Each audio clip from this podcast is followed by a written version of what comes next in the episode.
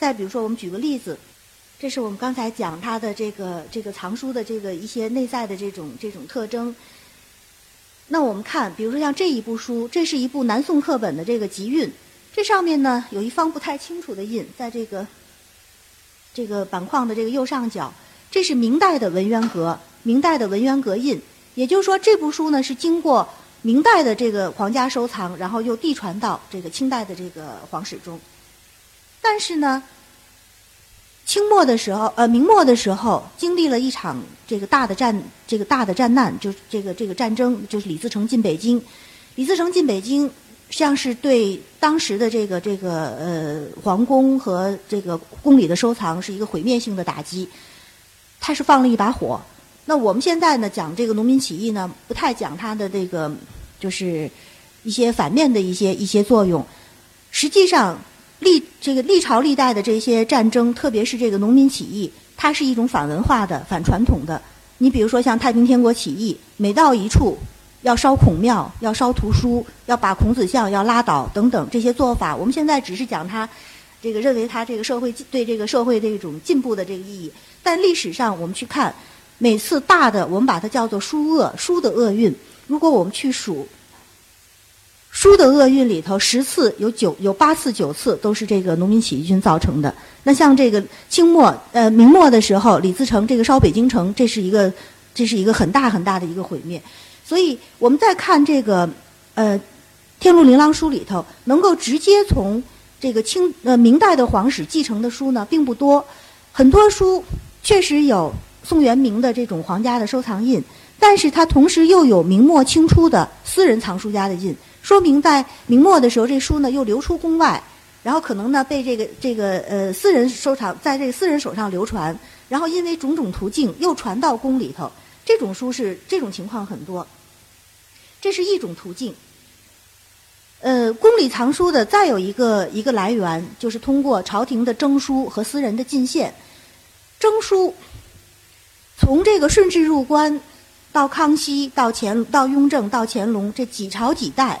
都不断的在向民间这个下诏书来征集图书，有的时候呢是为比如说修明史，有的时候呢比如说开三里馆，那时候为了修三里，比如说像乾隆年间乾隆编四库，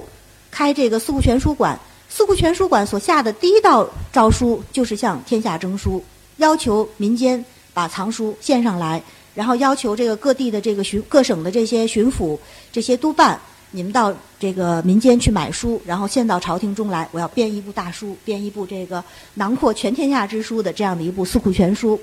那招征书的同时，征书是从皇家从上而下的。那么只要这个号召一号这个一一发出，民间就有所响应。因此也有很多藏书家呢就主动的献书。所以征书和献书呢，实际上是在一种背景下所产生的。那《天禄琳琅藏书》里头也有很多，就是通过这种途径，然后进进入来的书，甚至有些书呢，就是在乾隆编四库的时候，通过这种进献，然后献上。因为我们可以从藏书印上可以看到。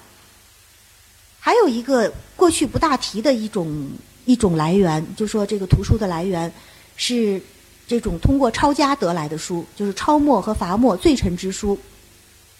这个呢，是因为这种途径是比较隐蔽的。而且呢，也不太见于文献记载，但事实上这种情况很多。那我们说，在封建时代，比如说这个，哪怕是你是王公贵戚，你还是这种朝廷里的大臣，你犯了法了，或是因为什么原因被治罪了，那么皇家是有权利把你的这个收藏、把你的家产全部抄家、抄没公藏。那我们去看《石渠宝笈》里头有一些像这个明代嘉靖朝的那个那个最有名的那个丞相严嵩，那严嵩的这个收藏，他他有很多的收藏，就是被抄家，然后变成了这个嘉靖皇帝的这个这个收藏。那《天禄琳琅藏书》里头这种情况都可以单讲成一类，因为它的这个规模和它的这个数量。那这里头最有名的一个例子。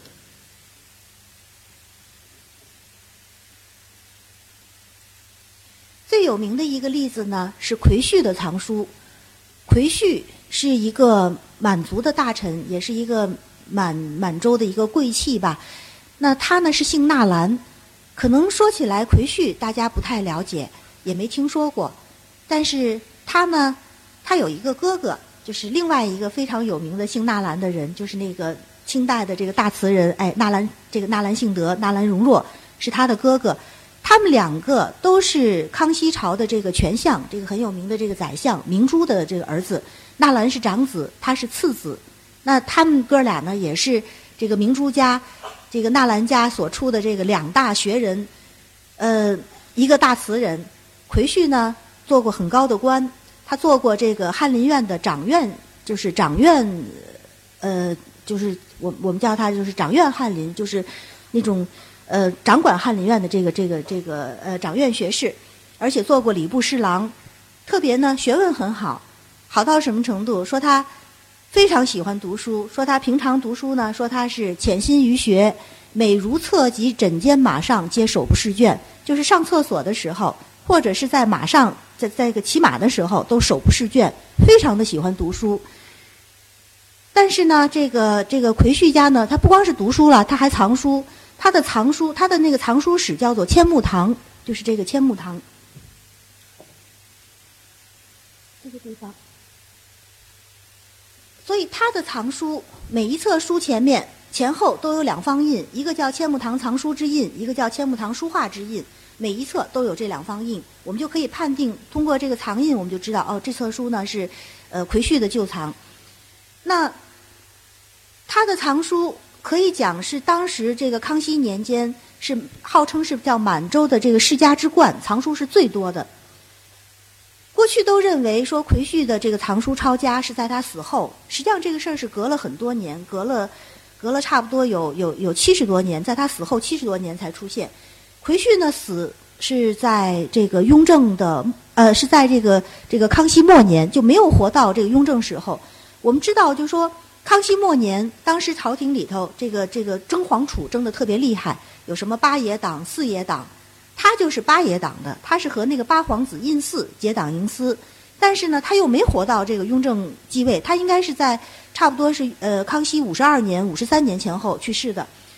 那他死了以后呢，这个雍正皇帝是个很很小心眼儿的皇帝，隔了等他上台以后，隔了些年就治这个八爷党的罪。那这时候奎旭已经去世了。于是，那人死了，你也不能不能怎么样，但是就把他的墓碑给他改捐改刻，把原来的这个奎旭的墓碑改捐为叫“不忠不孝，阴险柔佞奎旭之墓”。那这个墓这件事情在文献里头，在史料里头你是看不到记载的，只是他这个墓碑出土了。这个墓碑呢，现在保存在北京市的这个石刻博物馆，就在那个五塔寺那个石刻博物馆。我们看不看到这个墓碑，我们是想象不到。这个雍正皇帝有这么狠，然后有这么的这个这个睚眦必报，那发他的罪，把他的这个官位给他夺了，把他的谥号给他消除了，墓碑也给他改刻了。但这时候没有抄家，抄家的事情是发生在乾隆五十几年左右。乾隆五十几年就是又隔了一代，这个时候呢，已经到了这个奎旭的孙子这一代，也就是说明珠的四世孙。这时候他们家已经很败落了。这个前面几代都是做过大官的，但是到了明珠这一代，呃，到了成安这一代呢，这个成安只做一个很小的官，叫做驻伊犁呃驻伊犁领队大臣，就是在新疆伊犁那个地方当一个那个就是军队上的一个一个管事的这样的一个小官。官虽小，可是他们家家产还在，而且他们家的宅子还在。他们家的这个大宅子，如果大家去什刹海去旅游的话。你可以去看到，说什刹海那有一个恭王府，那恭王府是光绪年间才把它叫做恭王府。如果你去看他这个介绍，会说乾隆年间这是和珅的宅子，但事实上康熙年间这是明珠家的宅子。和珅呢，觊觎他们家的家产，就想要这个这块府地，就要这个宅子，他就问这个承安要。这个承安官虽小，但是性子很傲，坚决不给。于是呢，这个和珅呢就给他找了一个小的罪名，罗织了一个小的罪名，就给他治罪发家，呃，抄家。这个事情发生的时候，乾隆皇帝在这个南巡回銮的过程中，那我在档案里就看到记载，有这个有乾隆皇帝的这个这个这个他的这个这个这个批示，他的这个谕旨，就说，啊，我听说了，这个他们家的东西已经已经已经拿到了，我知道他们家的书好，这原话原话我就不念了，就说把他们家的书。进城到宫里来看，所以我们就知道奎旭的书是通过抄家这种途径进到皇宫中来。但是这个事情在文献里没有任何记载，而且我们说《天禄琳琅书目》呢，它是一个带提要的目录，它一般这个书呢，它会介绍它的这个版本的价值，因为它是一个版本目录。版本的价值特别多的，还要体现在它的一个收藏的经历上。就像我们刚才讲说，这个拍卖会上所出现的那些书一样，那那些书为什么能比普通的明版书、普通的宋版书卖得更高的价值？就是因为它曾经清代皇家收藏，有乾隆皇帝的那些大印。那么这种评判这个古书的这种价值的做法。实际上是明清以来一直以来的一一种一种大家一贯的这样的一个一个看法。那么书，假如说是名家收藏过的，那么也对它的这个价值呢，可以讲是又陡升了一个层次似的。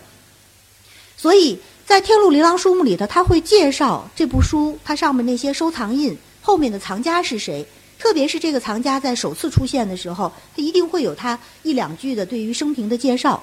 即便是。在乾隆时代，已经非常瞧不起的那些，比如说，就是比如说一些二臣，比如说像钱谦益。那我们知道钱谦益，这是呃明末这个复社的这个领袖，是明代的这个江南文坛的一个一个一个文坛领袖这样的一个地位。但是钱谦益又在南明朝廷做官，然后又后来降了清，又做到这个这个礼部的官员。但是后来是把他入到《清史稿》入到二人传里的，呃二臣传里的。即便像钱谦益这样的这种二臣，但是因为钱谦益呢，他是一个最有名的当时江南的这个藏书家最大的一个藏书家，所以有钱谦益提拔和钱谦益藏书的这个书，在《天禄琳琅书目》里头还是提了一下。钱谦益尽管人品不足争，就说他人品是是这个不足称道的，但是怎么怎么样，还是提到了他。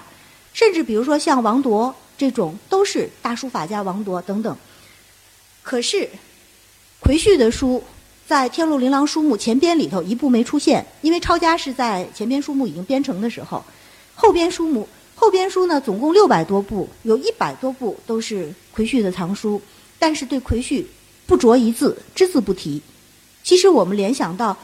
他的这个藏书入宫的经历，就可以理解。那我们再举一个例子，我们刚才讲说这个《天禄琳琅书》。这批书呢，不是说我们现在看它这批书多重要，实际上这批书从乾隆年间刚开始建立的时候，就已经是赫赫有名的这么这样这样一批藏书。那这批藏书为什么有名？一个呢是说它宋元版书的这个比例很高；二一个，过去有一个说法，这是明代的这个大书画家这个董其昌所讲的一句话，他说这个这个宋版书，这个宋版书大家都很珍视。他说：“最为人珍视的这个宋版书有三部，这是董其昌的原话。他就讲说，这三部书呢，一部是，呃，一部呢是这个两汉书，一部呢是文选，一部呢是杜诗，就杜甫诗。说这三部宋版是世间最为人珍视者，是鼎足海内者也，就像那个鼎一样，鼎足海内者也的这么样的最有名的三部书。这三部最有名的宋版书。”其中有两部都是被收录到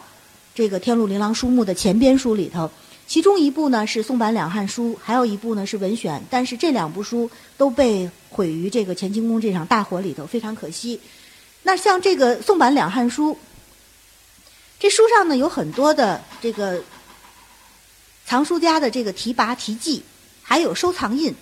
那我们通过看这些收藏印，就可以清晰的看出来这部书。它是宋代刻印的南宋刻本，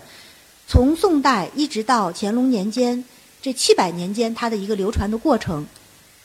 我们知道，我们去看古书上的那个前印，它是有顺序的，不是说随便盖，只是到了乾隆的时候，它是有空就盖，然后就是盖的像那个美人情面那样，把盖的满满当当的。包括那个字画，你像我们中国字画实际上非常讲究那个留白，但是他把所有留白的地方都写上他的诗，然后盖上他的印。那一幅画上可能能盖他几十个印，包括我们看这书上就有六方他的印。过去的盖法，书书上盖印呢是从下往上盖，从这个书的这个，我们说从这个书的这个板框下面，最最早收藏的人是在最底下，然后顺着往上走，那一排盖完了再这么盖，它是有章法的。所以我们可以看出来，这个书上这个它基本的一个流传的过程。那像这部书呢，呃，宋代刻印出以后呢，到了这个元代，首先第一第一呢是这个呃元代的这个也是一个大书画家了，这个赵孟俯先收藏，上面有赵孟俯的藏印。那赵孟俯之后到了明代，首归是这个苏州人陆完，常州陆完就是现在这个苏州这个地方。那这个录完之后呢，又归了这个这个顾从德。顾从德呢是嵩山人，嵩山就是现在的上海。再往后，我们看赵孟俯很有名。再往后，到了王士祯、王士奇父子的时候，王士祯、王士奇父子呢也是这个常州，也是这个呃苏州这一带。王士祯是明代很有名的一个藏书家，他他有一句话，他讲他说我。我我买这个宋版两汉书，我是失一庄而得之，我是用一个田庄把它换来的，用一一座田庄把这这个这一部两汉书前前汉书和后汉书把它换来，所以这是被传为书林佳话的这样的一个一个事情，就是说我失一庄而得之。到王世贞的儿子这个王世奇的时候，王世奇呢亏空国库，所以他要把这个要要要要还这个国库的钱。于是就把这部书呢典当给这个当时的这个地方的这个智库。那后来呢，这个出现了一个宁波人，就是这个这个潘允端，他把这部书从这个智库里头给他赎出来，赎出来以后就归了这个潘允端，从他手上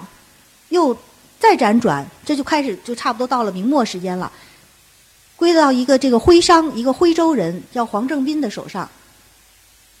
黄正斌之后，又出现了一个大藏书家，就是我们说明末江南藏书家之首的这个钱谦益。钱谦益呢，是以一千两百斤，就是一千两百两黄金的这个价值，从黄正斌手上买了这个书。但是钱谦益呢，后来入入清以后，被发官以后，不得已这个这个经济拮据，就开始卖书。卖书呢，是以损两百斤的这个价值，就是一千斤的价值，卖给了这个四明谢相三。那在这个时候，他提了一段话，在书上是他的第一段提拔。这个书上有他两段提拔，第一段提拔里头，他就讲了一句话，他说：“这个读书人、藏书人卖书，这是生平第一杀风景事业，是我最杀风景的一件事。”那么再往后，从这个谢象山手上，到了清代，又传了一个人，这个人呢是一个河南人，河南新乡人，叫张进彦。这个人和钱谦益的身份很像。就是又做过明朝的官儿，然后这个南明朝廷建立的时候，他又跑到南明朝廷去去这个当官。那等到这个清兵入关以后，他又带着百官去表贺，又做了这个清代的官，就这个张进彦手上。那在北京的时候，钱谦益在张进彦家中又看到这部书，看到这部书呢，他又提了一段提拔。这段提拔里有一句话，也是被我们那个藏书史做研究的时候经常引用的一句话，他就讲他说。这个时候呢，他们家的这个藏书楼，钱谦益的这个藏书楼失火烧掉了。他的那个藏书楼呢，叫做绛云楼，这个绛是红色的，所以过去说说他这是一语成谶呢，就是说你书最怕的，过去的这个藏书楼木结构的藏书楼最怕的就是失火。那你把自己的藏书楼给他给他提的这个名字叫叫绛云楼，一片红云之内，所以最后是一把火烧掉了。所以他在这个这个后汉这个两汉书上又提了一段提拔，他说呢，这个呜呼，他有一段话，他讲他说，这个呜呼甲申之乱，古今书史古今书史图籍一大节也，庚寅之火，江左书史图籍一小节也。甲申之乱，甲申三百年记，我们知道那个郭沫若先生的《甲申三百年记》就是讲的李自成进北京，这个一六四四年，那么。甲申之乱是古今书史图籍的一大劫也，天下天下大乱，天下图书都遭受这个劫难。庚寅之火指的他自己家里绛云楼的这个失火，是江左我江南的这个书史的一小劫也。这两段提拔也都是经常被引用的两段话。那么到了这个张金燕手上之后，就再也看不到这个书上还有私人藏书的这个私人藏书章了。这个张金燕呢？到了这个顺治十七年的时候，被弹劾失官，就开始那个时候，呃，稳定了以后，实际上对前朝的这些这些大臣是不重视的，也是也是不信任的。然后呢，他被弹劾夺官，被抄家，自己呢是被流放到宁古塔，就是流放戍所，而且是死在这个宁古塔。也就是说，他的收藏又被抄到皇宫里头。所以我们去看宋版两汉书，最后也是通过这种抄家的途径，然后进入到这个皇宫里头。但是可惜呢，就是这部书呢，已经已经失火，已经我们已经见不到这部书的这个原貌了。最后一种途径，那很多的这个宫里的藏书呢，是通过这种，就是呃，也有的呢是就是皇家自己组织的这种抄写或是刻板书。那就《天禄琳琅藏书》而言，这书里头呢，这个书目里头注录了大概有四十多部、四十二部抄本。这些抄本都是我们把它叫做影宋抄本。宋版书不易得，所以过去的人呢，经常用这种影抄的手段，就是附在上面，把纸附在上面，原模原样的，就像那个描红那样，把这个书呢给它描下来。我们把它叫做影宋抄本。那《天禄琳琅书》书目里头就注录了有四十多部这种影宋抄本，这是内府自己所编写的这些图书。具体而言，那这两批书前它的具体来源是怎么样的？呃，在这个《天禄琳琅书目》的这个前面呢，有一个有一个查验诗。这个查验诗呢，是书目编成了以后，乾隆皇帝和他的这些大臣们编这个书目的这些大臣们，他有一个诗词唱和。这也是当时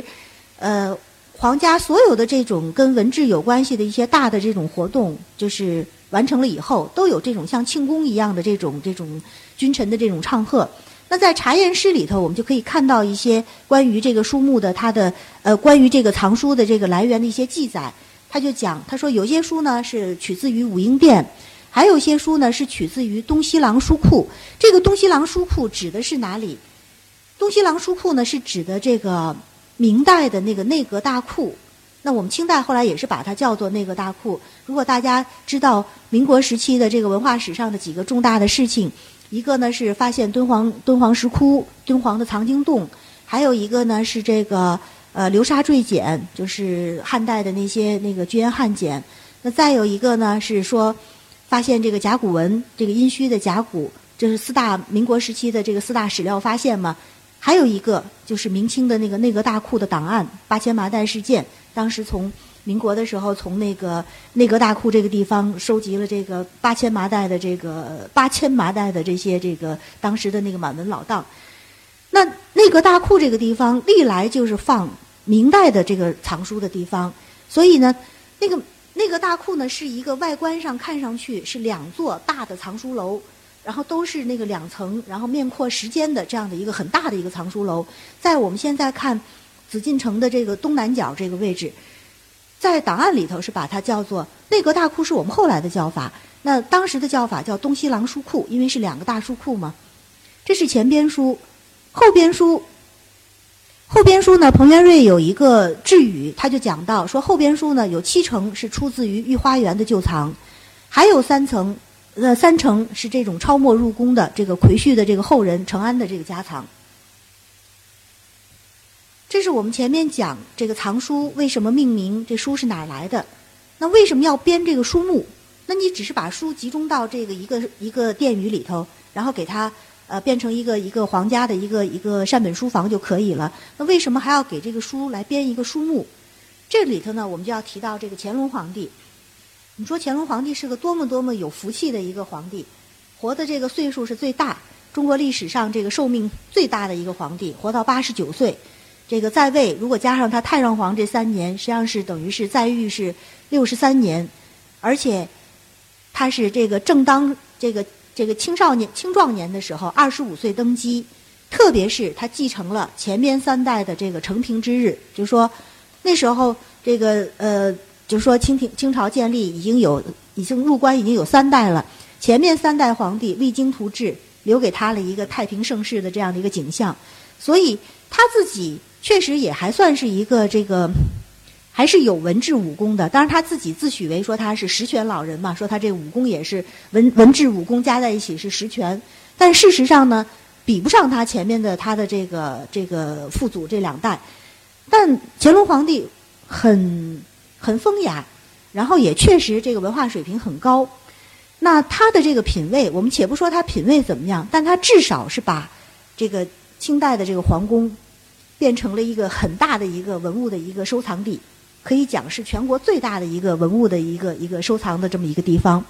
所以我们去看清代皇室的收藏，无论是品类的齐全，还是数量的这个众多，还是这个质量的这个精好，这几方面可以讲，它是一个我们封建时期这种皇家收藏的一个最高峰、一个顶峰的一个状态。那么，它不光能收藏，他还能够鉴赏，他自己。他会在这个书画上面会写一些这个鉴赏的他的一些心得，他的一些感受。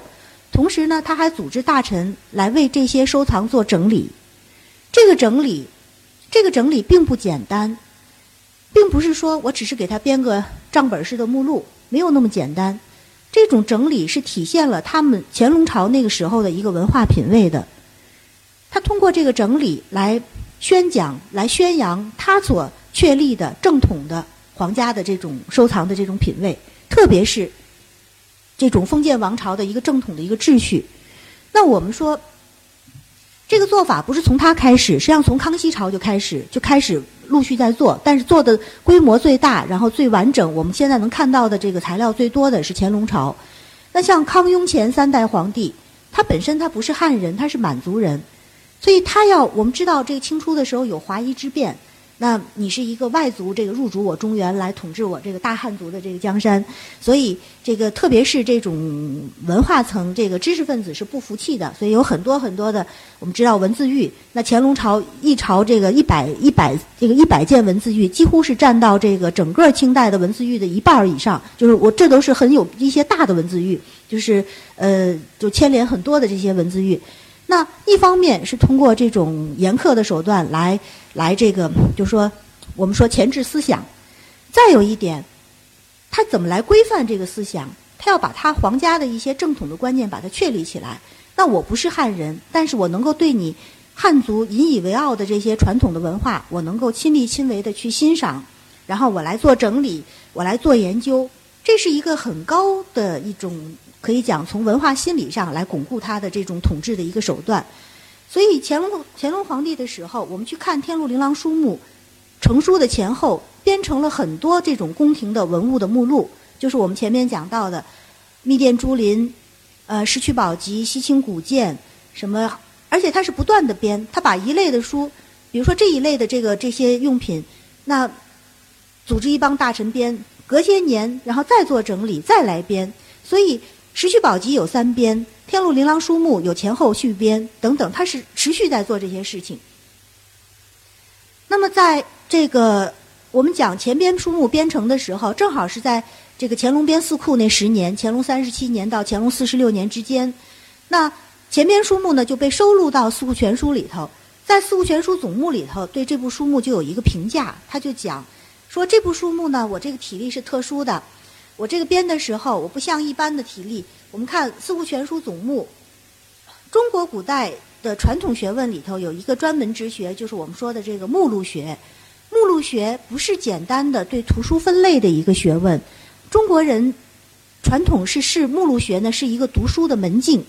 怎么讲？就说目录学呢，它是确实是它会把图书把它分门别类的，把它按照不同的次序把它编排起来。但是过去呢，读书的时候认为说说这个读目录书啊是如看这个看这个人的眉目一样，就是宛如这个人的眉目一样。你读书而知门径，而知这个该读什么样的书，得其门而入。所以过去目录学呢是被认为是一个这种，只是这种读书的这种途径的这样的一种一种做法。怎么讲？就说你在读书的时候，你要要读什么书，你需要做什么样的学问，你要通过目录书来找相关的图书。所以，一部目录的编成，假如说只是一部藏书目录的话，《天禄琳琅书目》是一部藏书目录，但是它不是简单的藏书目录，它是体现了一定的它的这种它的编纂的宗旨的。它的编纂的宗旨，我们看《四库全书总目》，它有一句话，他就讲，他说这个书目的编纂呢是按照宋元，他讲说其次序则宋金元明版各从其代，仍以经史子集分类。那《四库全书总目》就是按照经史子集四部来排序，所以它叫《四库全书》。那经史子集是什么？它是讲的图书的题材，是书籍的题材和书籍的内容。而到《天禄琳琅书目》的时候呢，它是按照版本，按照这个图图书出现的时代。宋版书还是金版书还是原版书还是明版书？那么同样时代所出现的图书，我再按经史子集来排序。一部目录书，我们怎么看它的这种它的一个基本的一个一个呃它的这个就是目录的这个体例？首先就是一个次序，就是按什么编排的。再有一个，它所包含的这些书里头，每部书它所注录的内容。那我们再看，下面是它所注录的内容。它注录的是一些版本，比如说藏书印、详其庆贺年月和收藏收藏家，这写错字儿了，提拔印记。以及这个皇家御这种如果有皇皇家的这种御这种题制题诗的话，则录于建藏之首。那都是围绕着这个图书的这个版本的，跟内容没关系，只是跟它版刻的年代有关系。所以我们说它是一个版本目录，是一个善本目录。那么这些书里头，有些书，乾隆皇帝还把他亲笔给他写了一首诗，或是有一段这个题跋，把它放在这个卷首。比如说像这一部这样的书呢，在前后边里加在一起呢有三十多部，那后边书里呢有九部。这是前边书我们看不到了，那这个后边书呢，像这一首，他认为是宋版的这个尚书，呃，书书的名字是《尚书详解》，所以认为是宋版《尚书详解》。但事实上，这部书呢是一部清代康熙年间的这个通志堂课本。通志堂是。奎旭的哥哥纳兰容若的这个他的这个这个这个藏书号，那纳兰容若呢，这个这个承德呢是通过这个徐乾学帮助他编了一套大书，都是这个经部的书，叫做《通志堂经解》，是一套丛书。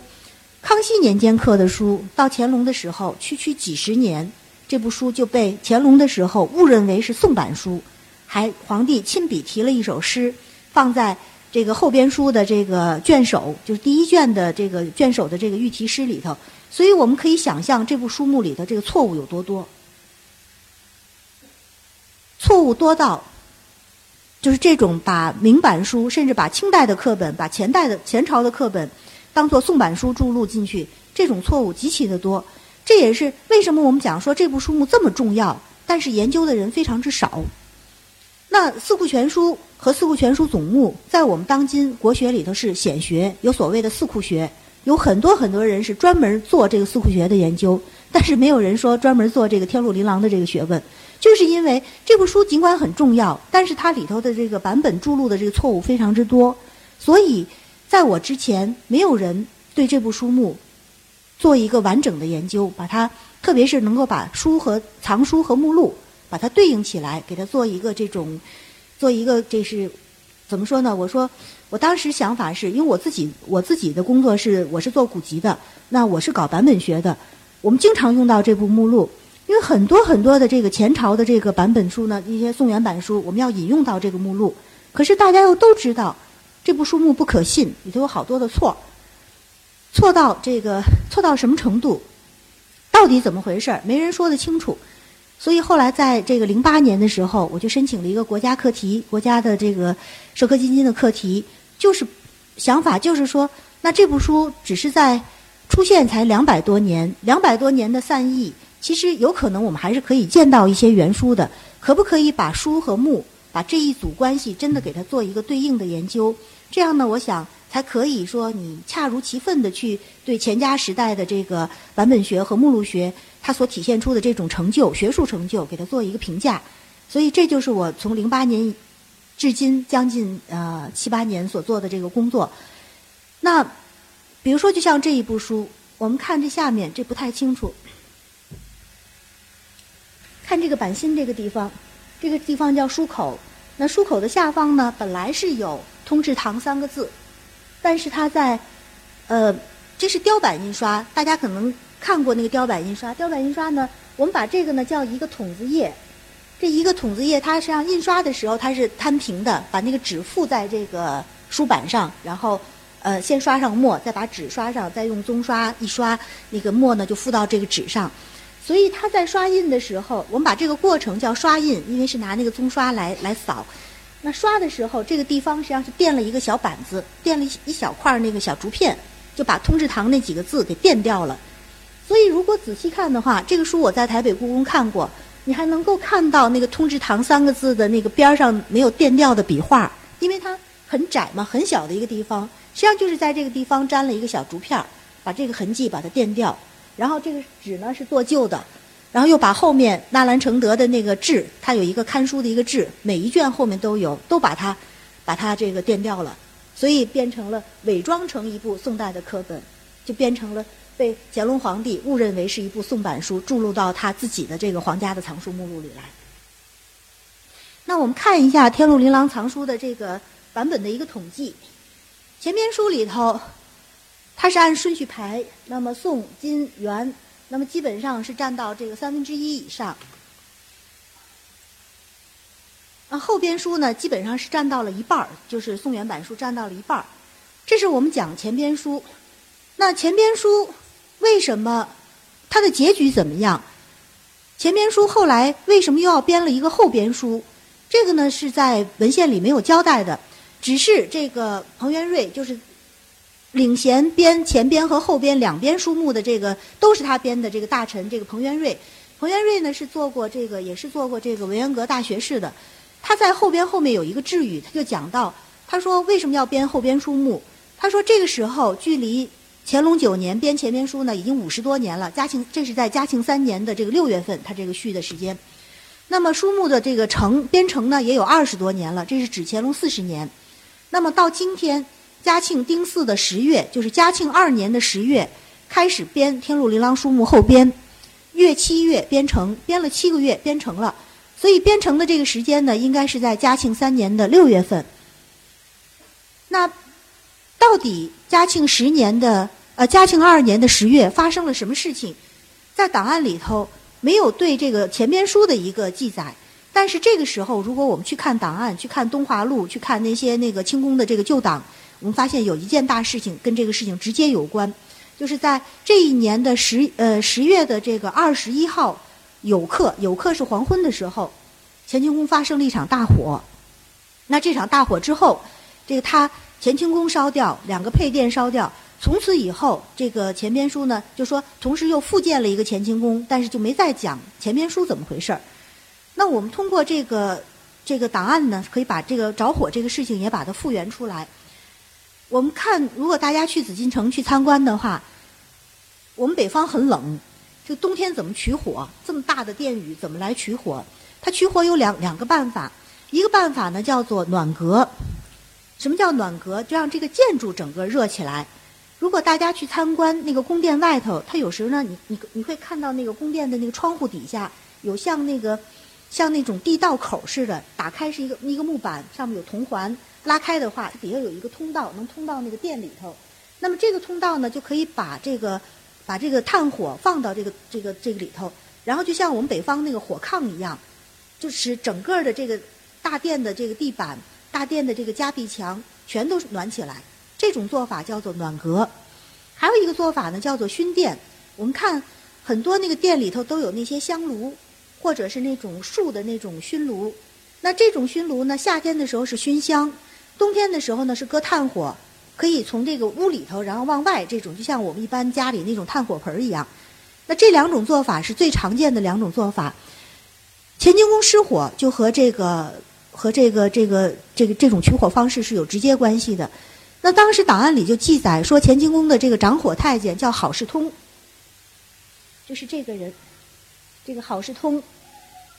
他就叫掌火太监，是专门给这个大殿这个这个管这个取火、取火取暖这些事情的。说他呢，这个贪图进便，本来这个炭火盆儿，呃，第二天早上用完了以后呢，你应该把它彻底压灭，然后再把它添入新的这个炭。然后再用的时候，再把它引燃，再把它这个放到店里头。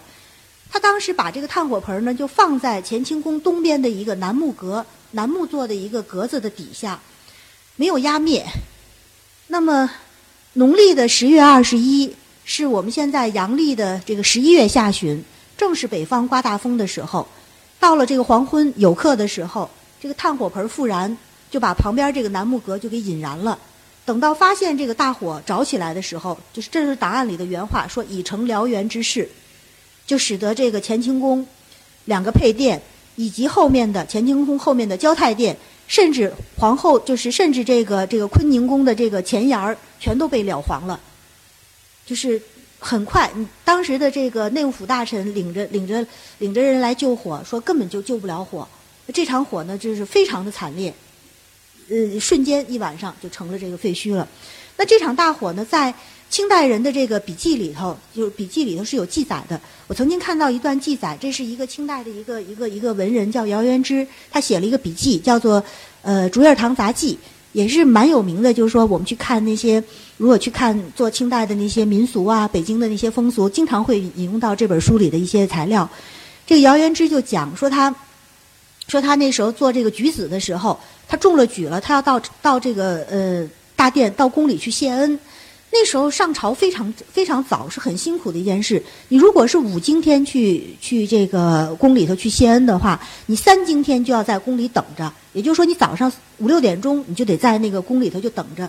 就特别冷。然后呢，他就到那个就是御林军的，就午门那儿御林军的那个那个那那个营房里头去取暖。然后他就听一个曾经在嘉庆朝做过这个。一他叫老教旗，就是说是一个一个一个老的一个军官，就讲那个人呢说他参加过当年就救这场大火，他说这场大火多么多么惨烈，当时怎么去救火？说这个着火的时候都是黑烟，然后从黑烟里就蹦出了很多的那种，就噼啪一响就蹦出一个蹦出一个，有的是就是那种小人儿似的，那有的呢是做那种书生状，然后有的人呢是戴那种高冠，然后有的人着长袍。什么？有的人是做侍女状，有的人是将军状，等等等等。当然这是迷信。他是说这个大火太大了，把那些店里所收藏的那些宝物，过去人认为宝物是有有精华的，说那宝物的精华就凝结成那种宝物精。书里也有，书里也有那个书的精华，都都把它们给给给烧出来了，然后噼啪一响就就散掉了。尽管是是是迷信，但是我们可以想象那场大火有多么惨烈。那在封建时代，这种。皇家皇宫里头着大火，过去认为说这是你没有遵从上天的什么谕旨，是属于那种像像这个遭天谴似的。那明清两代，甚至如果着大火的话，比如说这种那时候像像明代那个那个太和门被烧掉，烧掉的话，皇帝要下要下那个罪己诏，要大赦天下。那这个时候我们去看，乾隆皇帝已经是一个耄耋之年的这个老皇帝，已经是。八十六七岁高龄的一个老皇帝，那新当政的儿皇帝和这个老皇帝，谁愿意去承担？说我下一个罪己诏这样的一个罪责，所以他们都不讲，就是对这个着大火这个事情缄默不提。同时，以最快的速度，我复建这个建筑。我们北方是从来没有说在寒冬腊月，说是这个安良安良下架，就是开始开工要盖盖这个建筑，它一定要在最快的速度。所以当年的十一二月份，立马就重新开始这个就动工加大梁，然后等等等等就做这些事情。同时呢，建筑要恢复，我还要把这个建筑里的这个天禄琳琅的旧观把它恢复出来。于是就命参加过编这个前编书目的这个彭元瑞，用同样的做法。在宫中各处把这个宋元明的精善的部分把它挑出来，然后你们以最快的速度再编一个书目，七个月时间，不光建筑建成了，而且书目也编成了。特别是我们去看，我们去看这个《天禄琳琅书目》里头那个彭元瑞的治语，他讲了一句话，他说：“他说呢，这个这个书目编成了，这个我试这个前编书规模更大。”比四库全书都都都这个就是不相上下。你前边书只有十卷，我后边书是二十卷。你前边书里头呢只有金课本，我还有辽课本，辽代的课本。辽课本是我们可以讲是我们现在就是说做古籍版本学是最珍罕的这个呃就是版本，就是就是少见的这些书。为什么呢？辽代呢是有书禁的，他不许他所刻的书流传到中原的地方。所以如果发现你如果当时那个辽和本身辽和北宋一直是敌对的，就不没有那种什么互市啊，什么互相往来那种。即便你私下的那种生意往来，如果你要夹带书的话，发现的话立斩。所以辽代的书在我们当今我们就没有传世的书。什么叫传世的书？就是通过这种历朝历代这种一代一代递传下来这种传下来的书。我们现在能看到的辽代的课本都是出土发现，比如说。呃，太原呃，那个那个山西应县的应县木塔里头，那个佛佛佛像里的装藏的东西，比如说那个佛塔辽代的辽塔里头装藏的东西，到目前为止，辽代的课本只发现了三批，全是这种佛像或者是佛塔里的装藏发现的，包括那些那个辽刻的那个什么大藏经、辽刻小字本藏经等等，所以就没有传世的辽刻本出现。